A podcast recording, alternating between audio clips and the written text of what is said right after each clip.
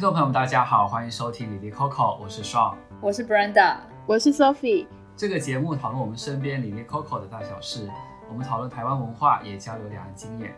节目每周四中午十二点上线，在苹果 Podcast、Google Podcast、Spotify、小宇宙、喜马拉雅、网易音乐都可以收听我们的节目。那这期节目算是我们新的一个单元，我们叫论文会客厅单元。在这个单元中，我们会邀请我们所上、我们研究所的同学，还有学长姐们来分享大家各自的论文。然后，因为我们发现大家的论文都非常有趣，所以就很好奇，说大家为什么会选择这类似的题目？然后，大家的研究或者是采访过程中有经历过哪些事情，以及也很好奇大家最后的研究成果。那我们今天就非常有幸邀请到我们第一位嘉宾，就是我们的德伦学姐。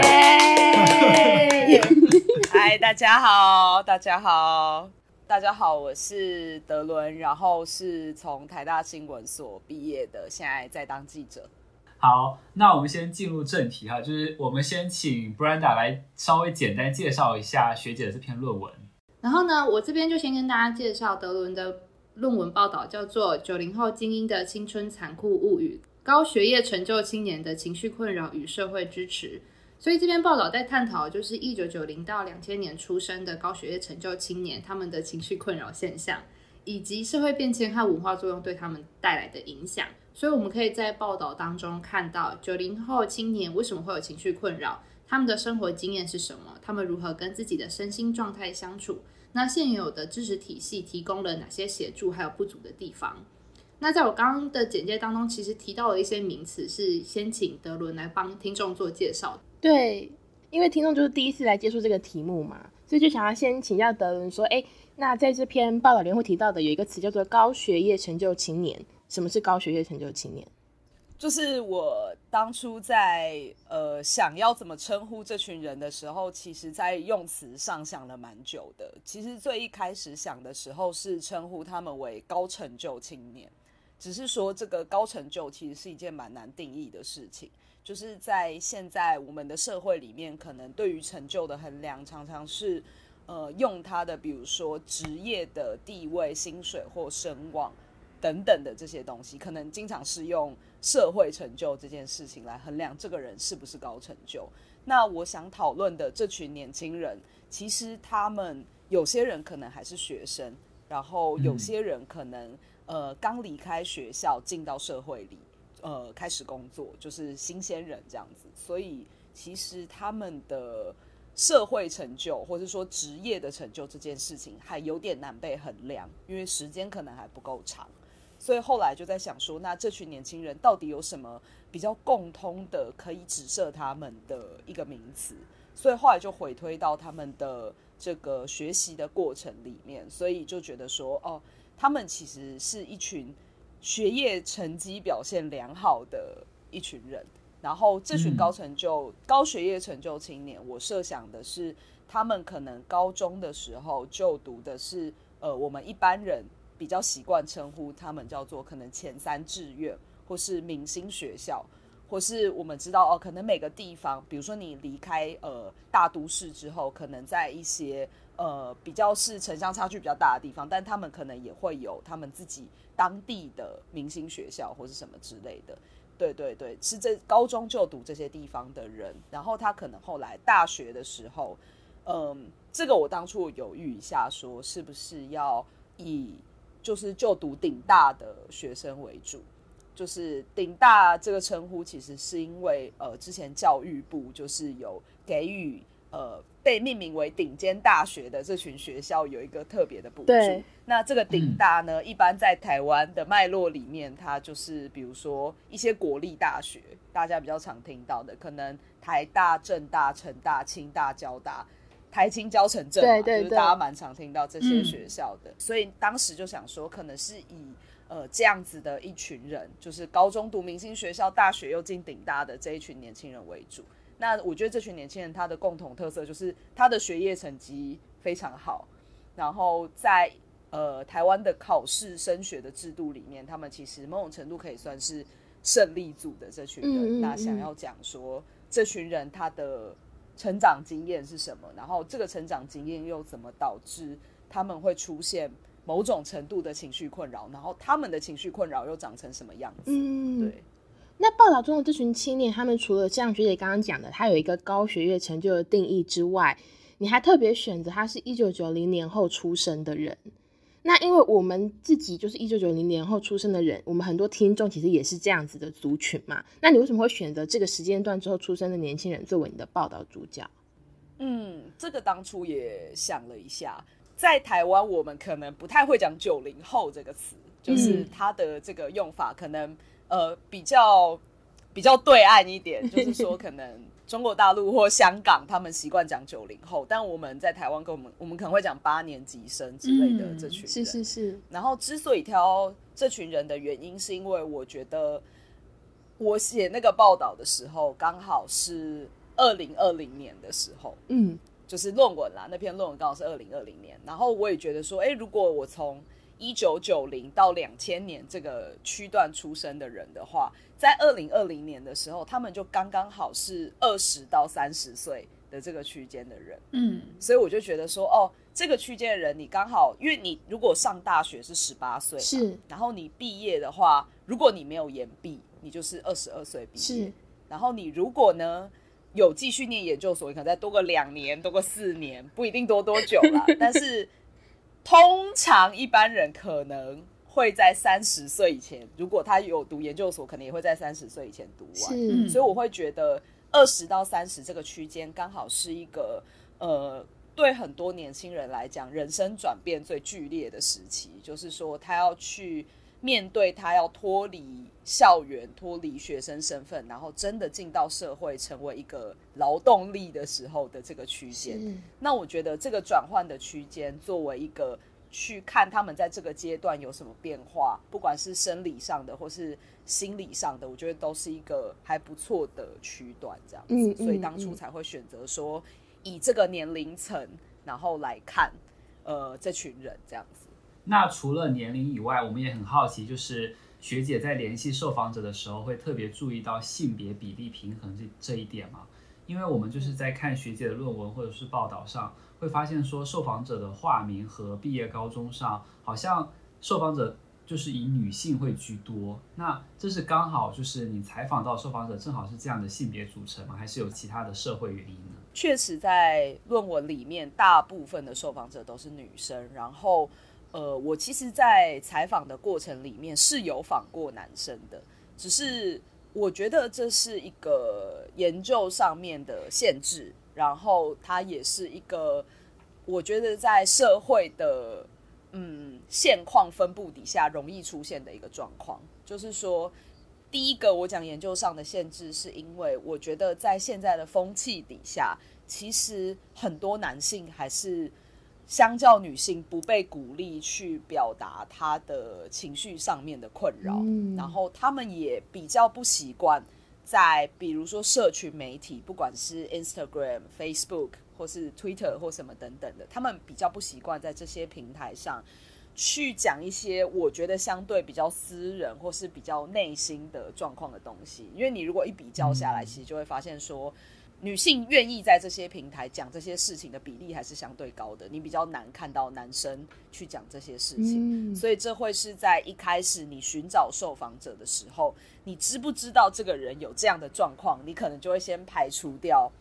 你就没有办法去接近到男性的有情绪困扰的这群人，啊，比较不容易了解。原来是对，然后我会觉得这个研究上的限制。讲的第二点就是，它也是来自于这个社会怎么鼓励或不鼓励男性去表达他自己的状况。嗯。我觉得这是连带的问题。对，嗯。那至于我有没有想要在采访的时候尽量去多问一些男生的状况呢？我非常想，但是我觉得这是这个论文里面没有做到的部分。然后我也很期待有人可以做这个东西，因为。我觉得很重要，就是这确实有一个性别比上面失衡的状况。意思是说，我觉得男性一定有这种状况，只是他的表现的形式，或者是说他愿不愿意去寻求周边的呃朋友的支持，他愿意跟哪些人讲，这些都会影响到我们能不能去 approach 到这群人。这样，嗯，对，嗯，就是其实男性跟女性。呃，两两种性别比起来，到底谁比较愿意说出自己情绪困扰的现象的这个状况？我们刚好在前几集的节目，其实应该说几乎很多每一集节目都有讨论到。我们之前有聊过孤独，也有聊过亲子关系，然后我们就会发现说，哎，可能女性的友谊之间的建立会发生在我们说，呃，大家会比较分享自己的心事啊，精神上的抚慰。那男性的友谊可能是用别的方法来来建立的。我们今天其实对这件事情就有非常多很有趣的探讨。不过，因为我们前面一直提到的是那个我们报道主角们是怎么组成的嘛，那因为学姐刚刚有提到，就是说你可能选择一九九零年后出生的年轻人作为你的报道的主角嘛。可其实因为这群人也是我们，就我们就是这群人，学姐自己也是。那因为我们有看你论文里面有一个地方是报道后记，你就提到说，呃，你之所以能够感受到这个题目很重要，是因为你身边有非常多的我们说高学业的成就青年。面临了情绪困扰的现象，那因为其实社会上，我们如果提到这种，呃，你读明星高中，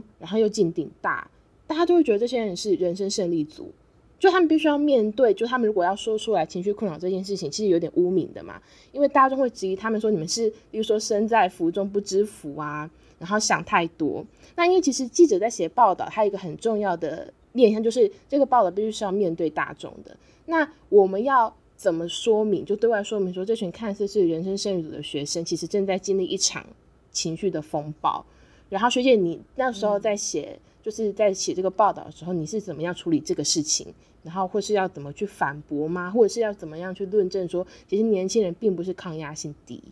嗯嗯嗯，我觉得。呃，这是个很好的问题，就是说，当你要讨论这个群体，但是可能社会主流上已经对这个群体有一些他们的既定印象，或是给他们贴上某种标签的时候，你要怎么样在有这个标签底下，还可以去试图跟大家讲说，哎，其实他们不见得是你们想的那个样子，嗯，或者是他们正在经历一些你们其实过去没有关注过的事情。那我觉得，嗯。其实一直到这个论文改写成报道发表出来，比较多人看到，还是有人会有这样子的质疑嘛？就是说，呃，这群人是不是像你讲的身在福中不知福，或是过太爽、玻璃心、草莓族等等这些东西？嗯、其实都还是有这样子的说法，就会觉得说，哎，还有人比你们更惨呐，或者是也有人就是。质问我，就是说，哎、欸，那为什么记者不去写一些感觉更惨的人？这群人就没那么惨啊？你们如果呃曝光的资源就这么少，那为什么不去写好像更需要帮助的人？嗯、但我觉得这其实就是我一开始想要写这群人的原因之一，就是像你刚刚有提到的，我其实是因为观察到我周边的，不管是同学或朋友，或甚至是学长姐、学弟妹也都好，嗯嗯嗯就是说。呃，大家去使用这些呃心心理咨商，或是使用这些身心科的药物，或是等等的这个行为，确实是变多的。然后我觉得这个东西，它不应该只是在有某些人呃可能已经发生遗憾的事情的时候的这种新闻才被注意到，说他们有这种状况。因为每次这种新闻出来的时候，大家就只会说哦。惋惜啦，就是 RIP 啦，嗯、或者是什么，就是你讲这些东西没有用啊，因为你们就没有真的认真的想要去了解说他们到底碰到什么事情。那这也是我一开始写这个报道的原因，然后也是想要反驳，其实原本就有一些论调，就是讲他们就是玻璃心，或者是说跟这群人讲说，哎，就是要正向思考就好啦，你已经有很多资源了，为什么不要好好？多为你的父母，多为你的同学想一想呢？你如果离开他们，会很难过啊。那我觉得，其实这种东西对这群人并没有太大的帮助。所以我那个时候其实是希望，如果想让这外面的人更了解这群人是怎样的话，得先把这个东西拆开。就是一个点是，得先跟大家讲说，学业成绩好的这件事情，并不代表他未来的一帆风顺。然后，即便他真的找到了一个哦，好像外面的人看起来很不错的工作，或是他真的拿了一个大家觉得很棒的学位，或是什么的，也不代表他的个人的私生活或者是他其他面向上面就不会碰到问题。我觉得那个是一个很重要的原因，是大家会觉得你学业成绩好，就等于你的人生其他部分也会一帆风顺，完全没有这件事情。嗯，就是你可能反而是你牺牲掉很多别的东西，你才取得了某些外面的人觉得好像还不错的成就。那必须把这件事情讲出来，以及他取得这些学业成就的过程里面，他可能是付出了很多你看不到的东西，而这些这些东西累积成他的。某种压力在某个时期，他终于爆发出来了。嗯，那我觉得是透过这些人实际上碰到的故事，然后他自己的生命经历，希望可以透过这些东西比较立体，让大家看到说，哎，其实他们的生活不是只是你们想的这么样板或这么单一。我觉得是用这样子的方式去试图把这个污名降低。但你说这个东西是不是呃一次就可以被打破？我觉得很难，因为大家就是对这些人有这样子的印象，然后。我觉得报道或者是论文能做的事情是先让这群人说出来，他是怎么看待他自己，然后怎么看待别人看待他。我觉得是是这样子的过程。对对对。那其实就像刚才学姐有提到嘛，网络上网友或者是我们身边的朋友，其实对于高学业成就青年他们自己的内心的烦恼和内心的世界，其实都会有一些不了解或者说是不理解。那我就有看到网络上就有一个疑问是说。就是很多高学业成就青年，他们其实从小可能从小学、国中开始，他们就是从一路竞争很激烈的明星学校中脱颖而出的。那为什么到了大学后，他们反而会出现这种情绪困扰呢？就大家会觉得说，他们应该已经习惯了这种高压的环境了。然后大家会疑问说，是不是这种情绪困扰在大学之前是被忽略了？然后会是有哪些因素导致这些情绪被忽略了呢？我觉得 Sean 讲的那个东西算是一个很、很、很关键的问题，就是说他是到大学的时候才出现了这种情绪困扰的状况，还是说他其实过去就有，只是我们一直没有发现他因为某些制度性或社会性或文化性的因素把它压抑在那边，我们没有看到。那我觉得其实是后者，就是他们其实可能在上大学之前，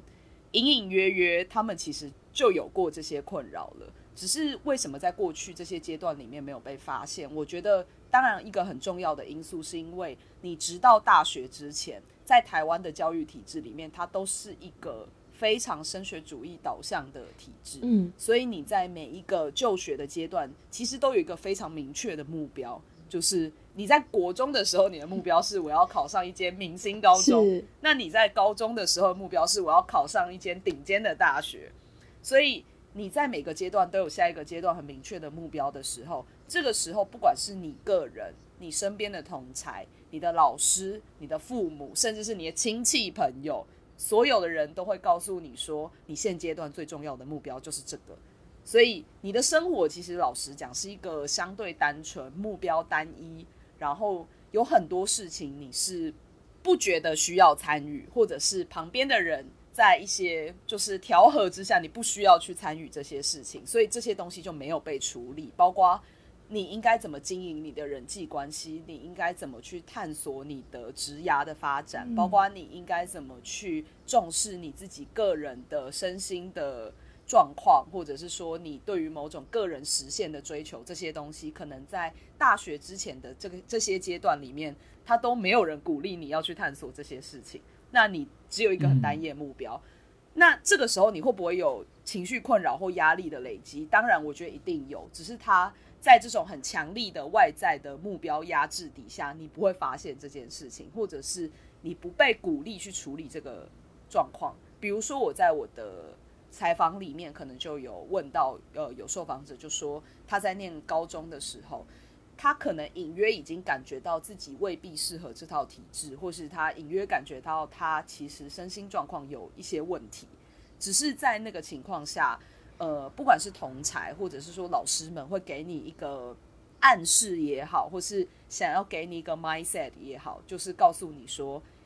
没问题，你现在就是不要想这些事情，你只要撑过这个阶段就没事了。这个只是你阶段性的状况，或者是说，呃。其他人都可以做得到，所以你也一定可以。你的学长姐都是这样走过来的，所以你没有道理做不到。你很优秀，你可以。我觉得是一个这样子的状况，所以他在国中、高中都很难被发现。但一旦进入到大学之后，呃，你可能没有下一个目标了，或者是你的下一个目标没有一个全部的人都认可的标准，因为你可以不读研究所，你可以大学毕业就去工作。那研究所这个东西，它的科系或者是说它的领域范围又很广，没有人给你一个嗯很单一的价值的体系的评价了。然后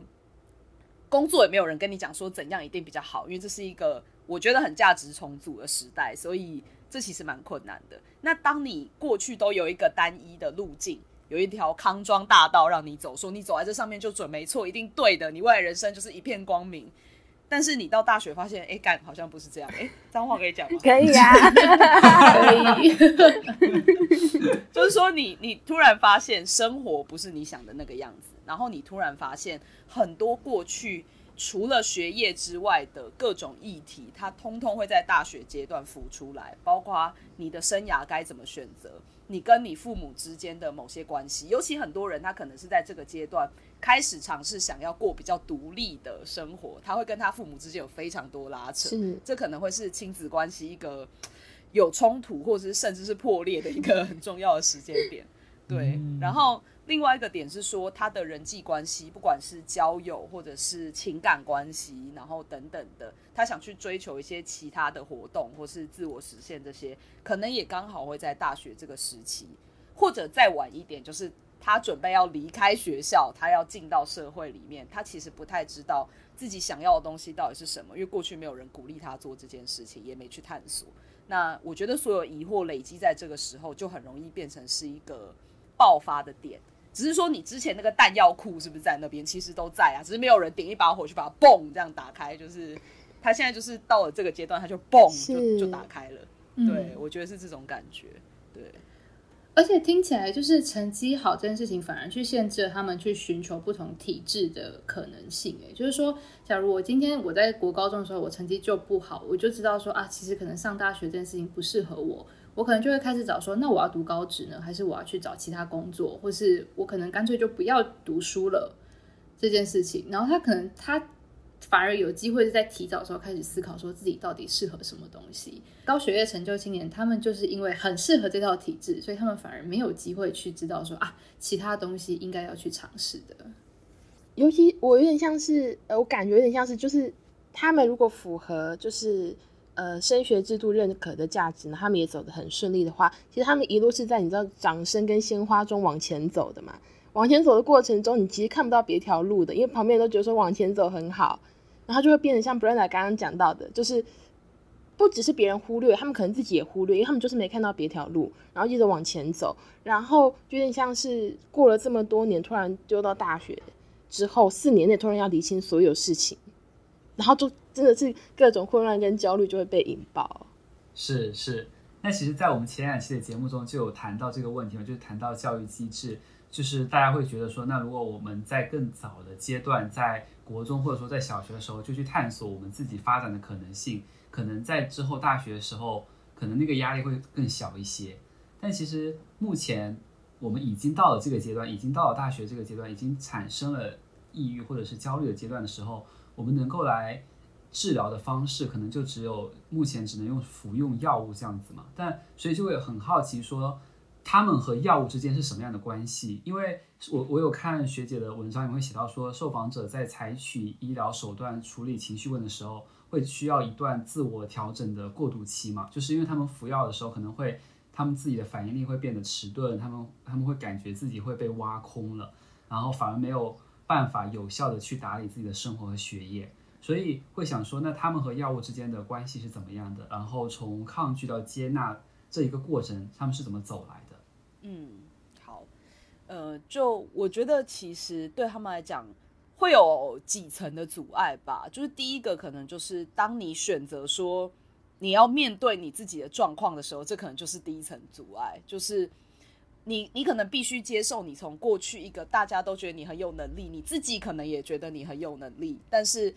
可能因为你的呃情绪困扰的关系，或甚至是他可能已经严重到某种精神上的影响生理的这种状况的时候，你得要先去接纳说，对，我现在有状况了，我现在就是没有像我过去能够做到那么多的事情，这可能就是第一个，他得要先告诉自己，我要接受这件事，他才有下一步。那这个下一步可能是我知道我要去求助。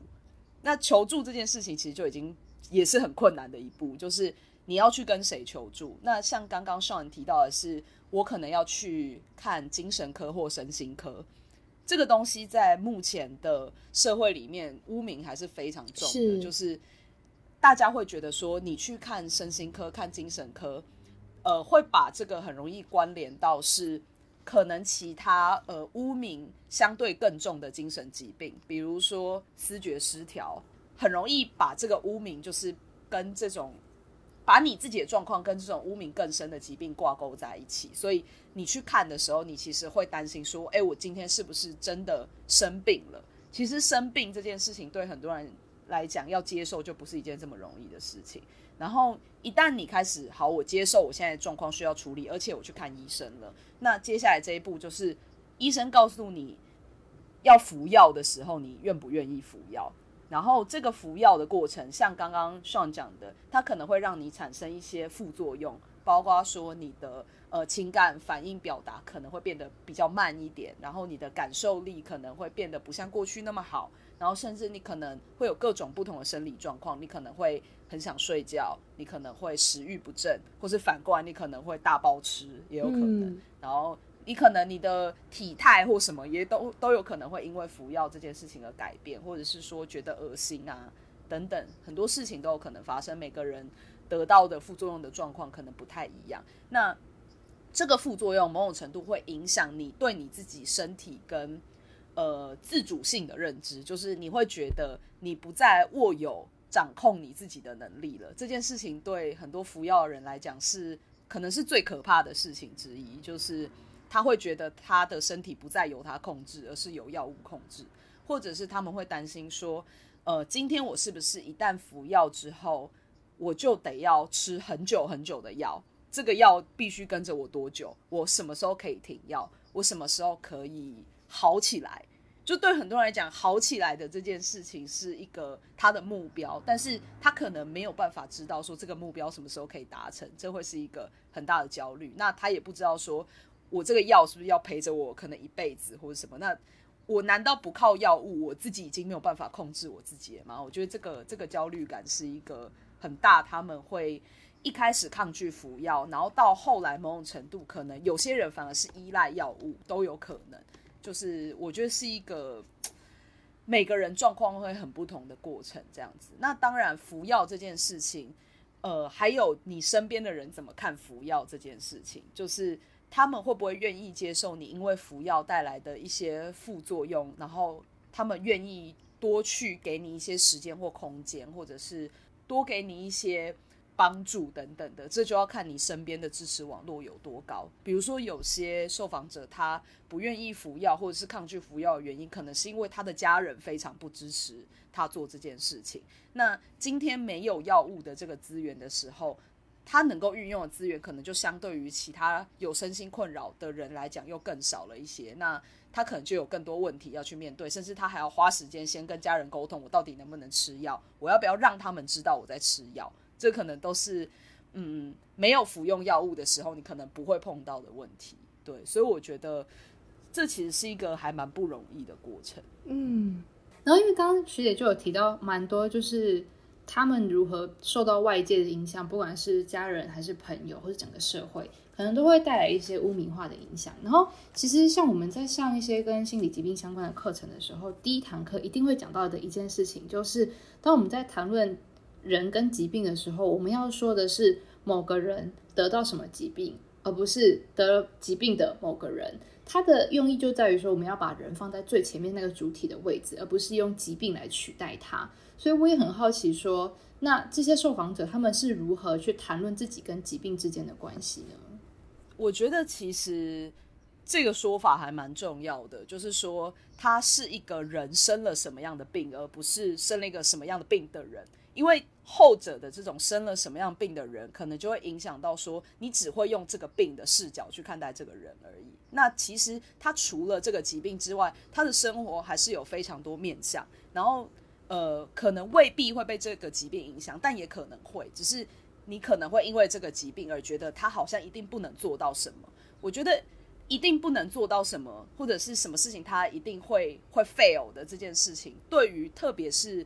呃有高学业成就的这群年轻人来讲，会是一个很重要的点，就是他们非常不希望自己因为这个疾病而被其他人觉得说，哦，你好像从此之后就完蛋了，或者是说你好像因为你有这个疾病，所以你。你很多事情你一定做不到，或是什么之类的，我觉得这会影响到他们的自我掌控感，然后他们的自信等等，这些都是。那可能也不利于他们就是呃继续往下，不管是做治疗，或者是说我们讲的复原这件事情。对，所以我觉得这确实是蛮重要的一件事。然后至于说他们怎么看待自己跟疾病之间的关系，我觉得其实每个人很不一样。就是有些人可能他会觉得。我就坦然接受，我现在是一个生病的状况，所以有一些事情，我既然现阶段没有办法做到的话，我也给自己一些空间，然后多休息。那是一个遇到就是不幸的状况的时候，我至少还是有一段时间，我刚好可以来整理我自己到底经历了什么样的故事，然后去做更多的回顾，也许也是一个跟自己和解的机会。我觉得如果是一个。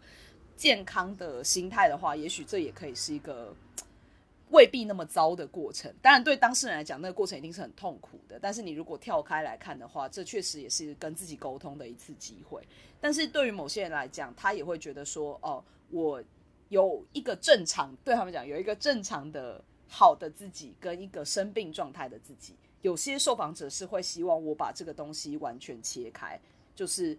告诉说，哎，我现在就是生病了，但我有一个好的自己是可以回去的，所以我要努力的往那个好的自己迈进。那对他们讲，也许也会有一种动力。我只是觉得每个人的那个看待疾病的方式可能很不一样。当然，也有些人就觉得说，哦，我可以接受，我就跟疾病共处，就是可能这个身心状态它也不是一件不好的事情，只是我们这个社会都太习惯，觉得大家一定要是一个 mindset 很正向，然后一定要是一个。呃，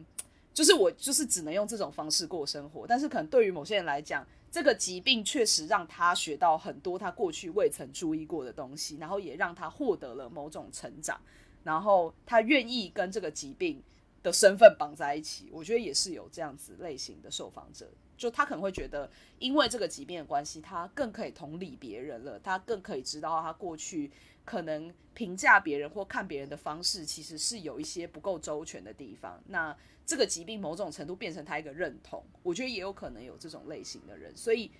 这些人怎么看待这个情绪困扰或精神疾病跟他之间的关系，其实我觉得是很多样的。那也没有哪一种。就是一定是标准答案，我觉得是需要靠他自己，可能跟医疗体系的关系，跟他周围社会支持的体系，怎么去协助他找到一个他可以接受的认同，然后他也有办法，因为这个认同，就是让他接下来未必一定是康复哦。我觉得康康复这个说法可能有待商榷，嗯，但是说他至少可以知道怎么样继续过生活这件事情，嗯，对，其实是需要找到一个可以平衡的认同。嗯我分享一下我作为一个读者的看法，然后还有观察我身边我朋友或者我有时候自己可能对自己的想法的那个观察，就是我在看学姐的报道的时候，正因为学姐刚刚提到的，其实每一位受访者他怎么样看自己，就是很多元的，他其实一个没有标准答案的过程嘛。然后其实也会更松动，说到底什么样是健康，什么样是正常，什么样是康复，或什么样是我们说有病还是没有病，他的界限其实是很松动的。就它其实没有一个标准答案。那，嗯，如果从我自己的角度来看的话，我会觉得说，我们是从一个他要求你有标准答案的体系里面，然后在里面就是可能有竞争，然后成长的这个背景，我会觉得说，至少在这个阶段，当然可能有情绪困扰，或可能没有，就是种种的，就是意识到说，其实没有标准答案这件事情，我会觉得是是一件。很重要的事情。那当然，对于身处其中的人，我们不能用一种说啊，这就是你成长的机会啊，所以很棒，不可以这样讲。就是其实每每一个人的苦难，只有他自己能够体会，没有人可以感同身受。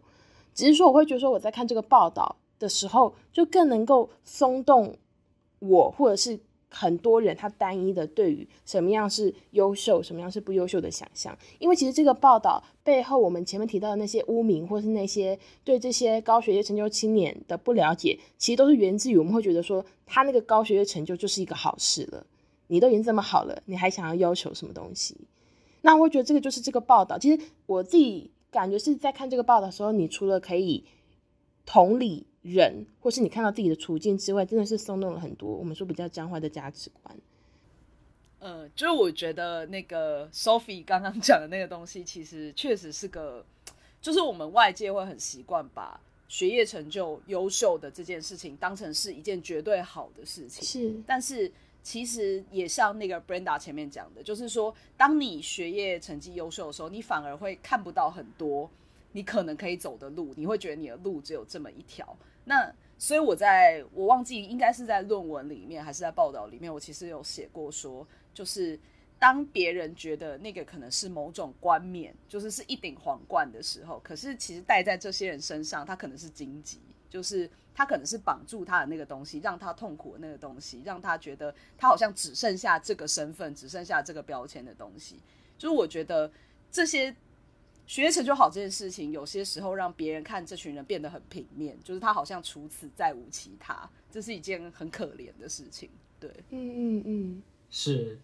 然后我们也会很好奇说，就是当我们在谈论高学业成就青年的情绪问题的时候，我们除了会谈说他自己。如何看待自己的时候，也会想要谈说，那父母和他们的关系，因为父母就是作为我们，可以说是作为我们最亲的亲密关系的时候，父母是否能够跟他们共情呢？因为我有在报道中看到学姐有引用了纪伯伦在呃《先知诗集》中的一首诗嘛，然后那首诗是：你的房子可以供他们安身，但无法让他的灵魂安住，因为他们的灵魂住在明日之屋，那里你去不了，哪怕是在梦中。就是你用这句这首诗来形容，就是高学业成就青年他们与自己父母之间的那种善意的错身的关系嘛，所以就想问学姐说，你是怎么理解这首诗？然后这是否代表就是父母和孩子其实很难在精神上达到沟通和共识呢？因为纪伯伦的这首诗，它的中文的诗的名字翻译起来就叫“你的孩子不是你的孩子”嘛，那所以。其实我在做这个论文的前期的研究的时候，就是也看了一些可能跟就是描述亲子关系有关的一些书籍或者是戏剧。然后那个时候就是台湾前呃已经前好几年了吧，就是那个时候公视也是出了一个剧集嘛，那那个剧集就叫《你的孩子不是你的孩子》。是。对，然后我还蛮推荐大家就是也可以去看那个其中有一个 episode，它就叫《茉莉的最后一天》，然后它就是在讲。一个念北一女的学生，她后来为什么自杀了的这件事情，然后她的妈妈在她自杀之后，试图去透过一些，他当然剧情的手法是用一个比较科幻的方式呈现啦，嗯、就是透过去读取他的脑波跟记忆，想要知道说，哎，女儿在离开之前到底想了些什么，做什么事情，然后发生了什么事情，他想要知道女儿到底为什么会走上这条路。只是当他全部理解这件事情之后。妈妈就崩溃了，就是他，他才知道说，哦，好像原来他是推他女儿下楼的那个凶手的感觉。然后、嗯、那部剧，我觉得大家真的是要做好心理准备再去看。就是如果你是有可能呃类似的成长经验，或者是你的身边的人是这样子的成长经验的时候，你看这个东西会有太大的代入感，所以会觉得真的非常不舒服。但我觉得这可以很。很某种程度对照或互文到我讲的纪伯伦的那首诗，就是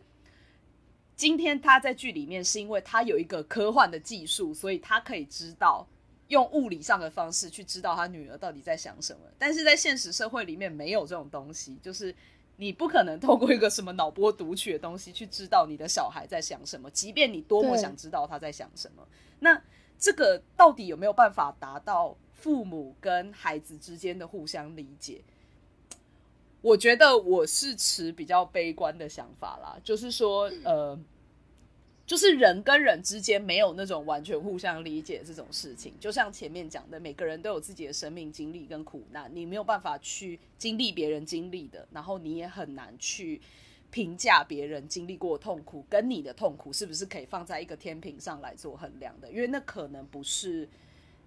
量的差别，那可能是质地的差别，嗯、所以我觉得这是一个很难很难形容的东西。那至于我写说，呃，这个因为他们小孩的灵魂住在明日之屋，所以父母进不去那个地方。我觉得那首诗原本想要传达的点是说，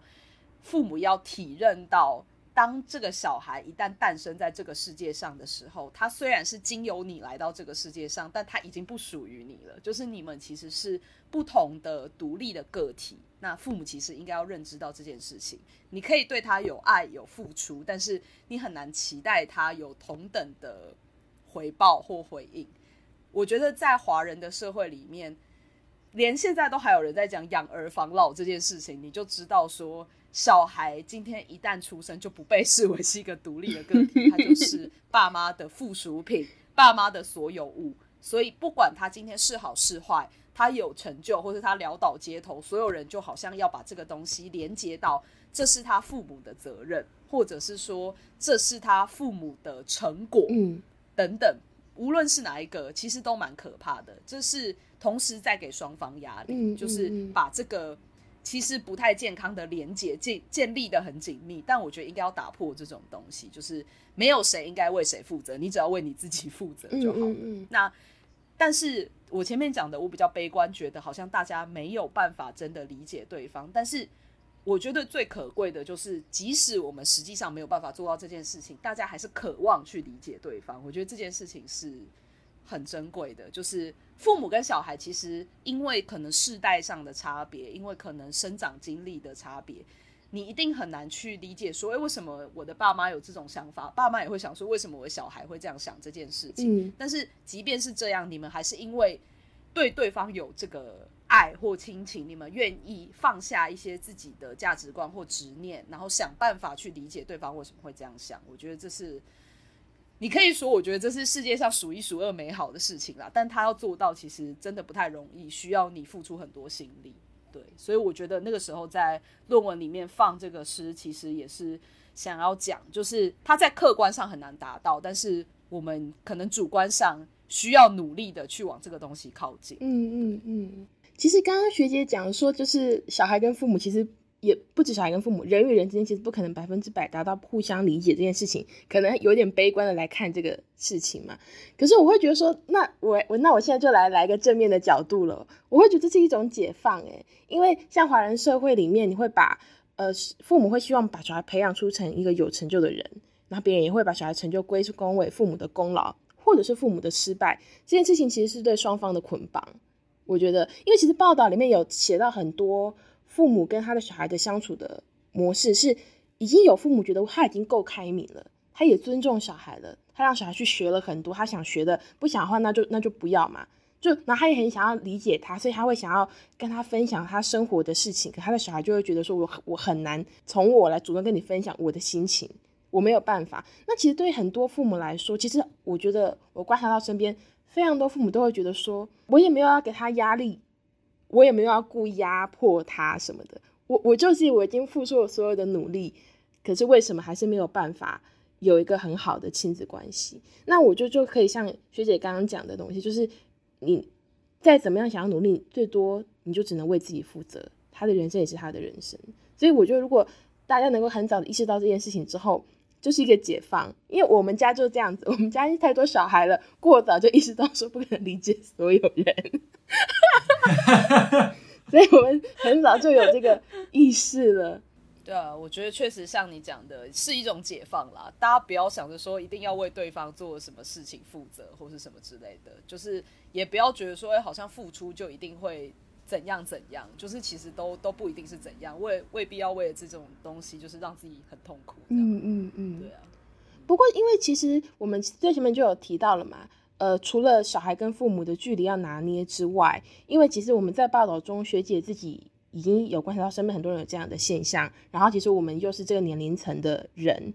呃，你在报道后就有提到说，你在进行报道的时候，距离是一个你很大的难题，就说你很难拿捏跟受访者之间的关系。那我就很想要请教，就是说这种距离带来的困难，主要是体现在哪些事情上？是在采访呢，还是在写作的时候？然后你后来又是怎么样处理的？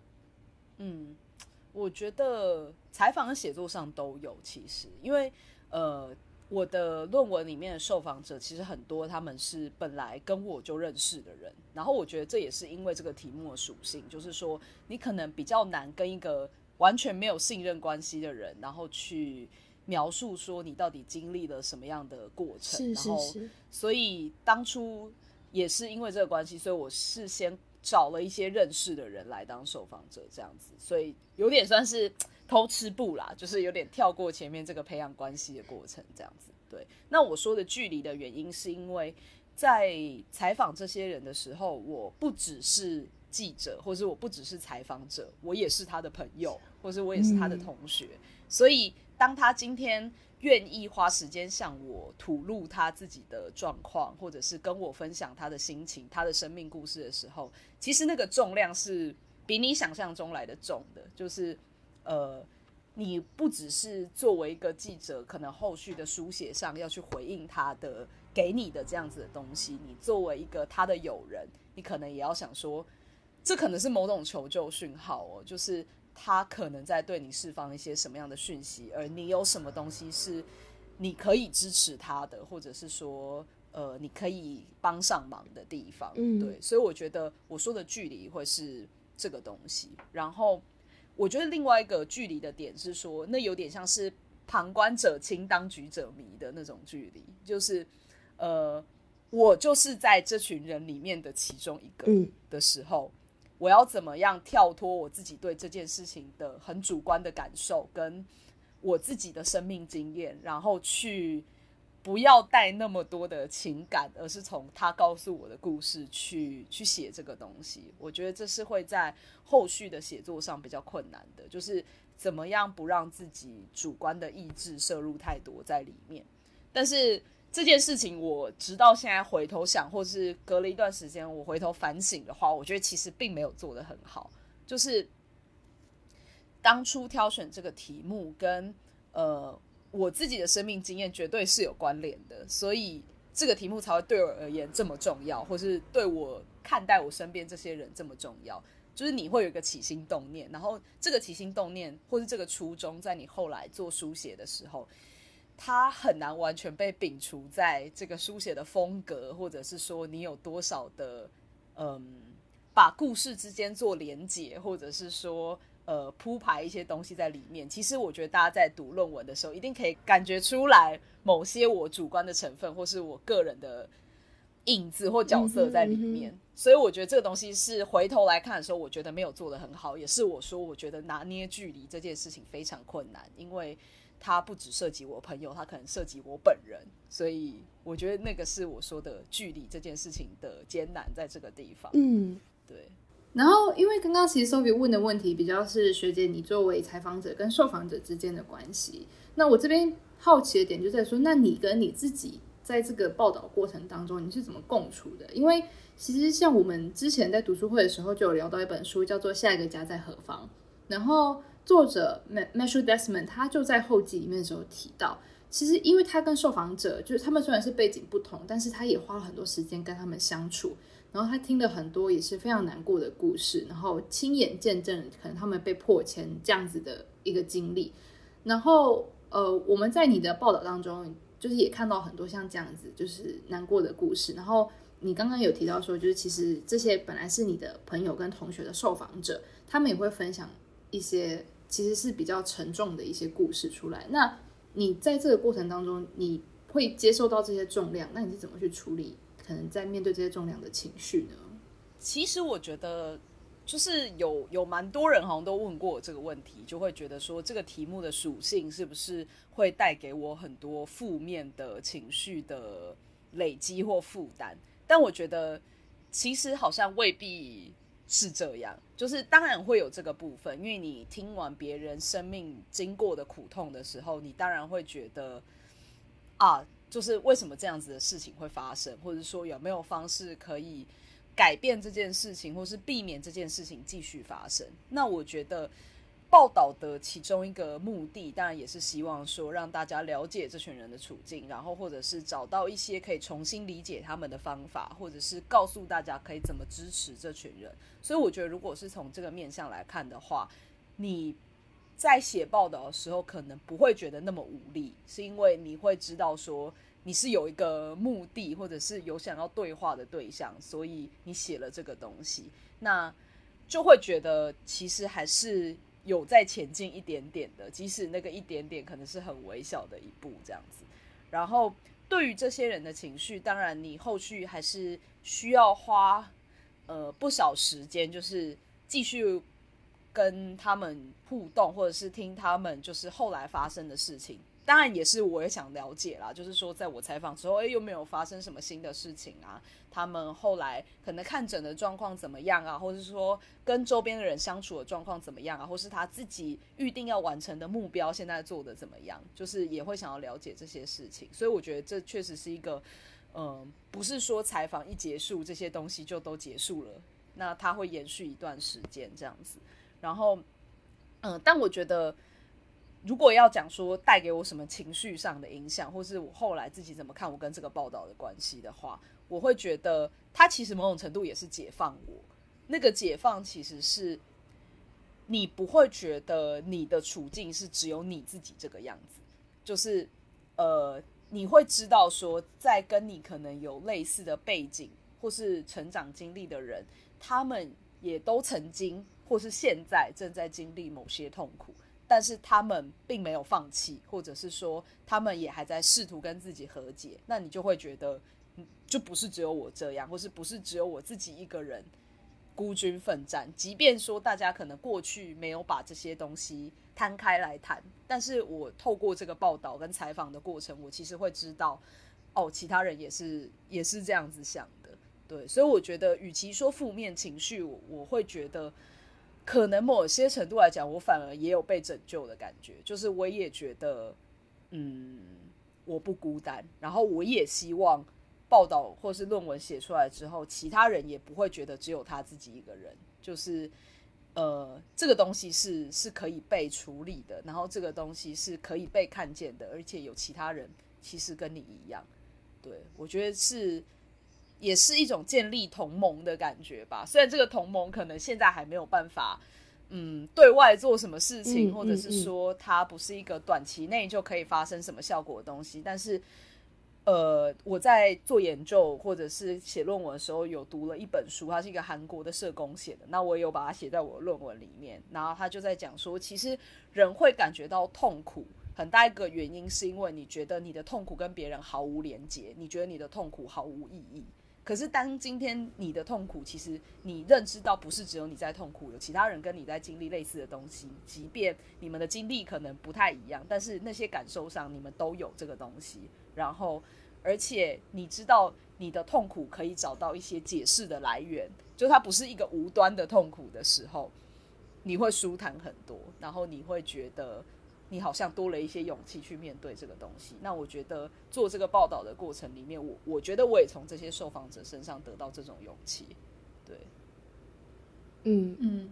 因为其实像我我在看这篇报道的时候，我可以感受到，呃，包括你自己前面其实有提到，就是其实可以看得出来你是抱着一个很明确的一个问题意识去进入到这个采访当中的。所以我觉得刚刚那个原本也想问，就是你自己在这个采访结束之后，你自己得到的那些收获是什么？然后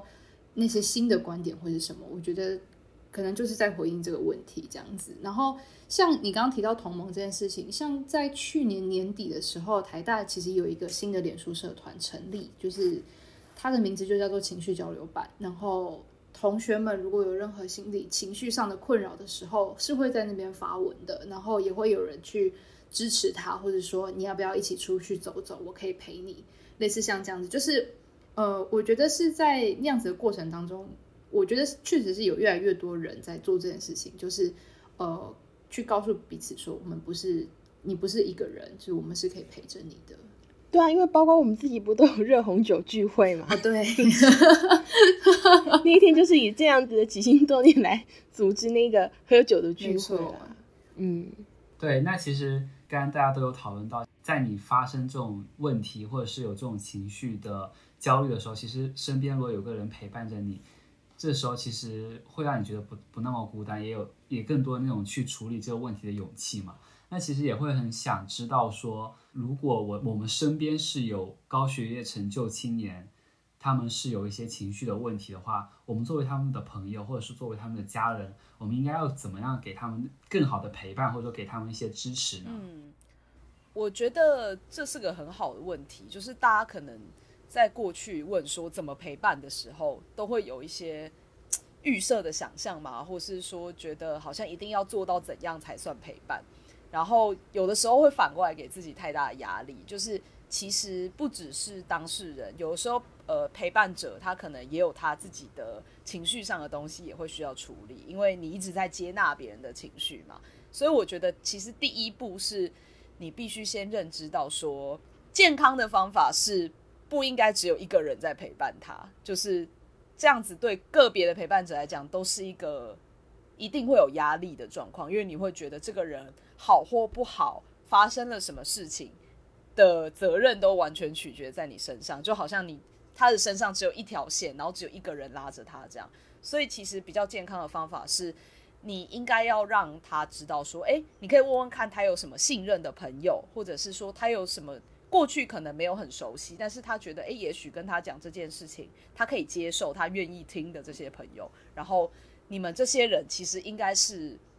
就是讲说支持，其实应该是个网络的概念啦，它不能只有单条线，不能只有点对点，因为那个就会完蛋，就是。照顾者，或者是说，不要说照顾者啦，陪伴者自己可能就会接受不了，因为有些时候有些事情发生是很突然，或者是说你措手不及的，那未必每个陪伴者在那个时间点他都刚好有这个时间或心力可以去接住这个东西。那所以建立一个网子这件事情是很重要的，就你们最好知道说，诶，那有哪些人他也同样可以做这件事情，然后你们之间可能其实也可以交流一些心得，就是说，呃。你是怎么去陪伴他的？也许每个人的方式都不一样啊。因为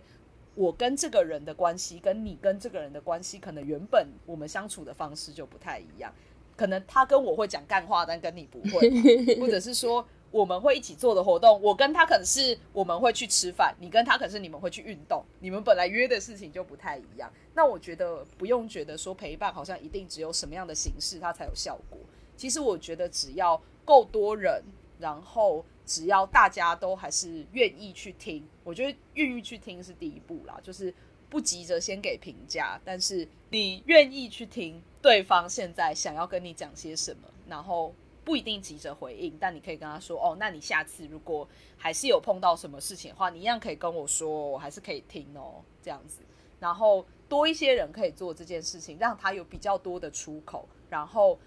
陪伴他去做一些聊天之外的活动，我觉得这也是重要的。就是你们可以去吃饭、喝酒也好，去运动也好，然后或者是你就陪他去散散步，这样也可以。就是让他知道说，他想要找人的时候，他身边是有一群人是可以找的。我觉得这件事情很重要，因为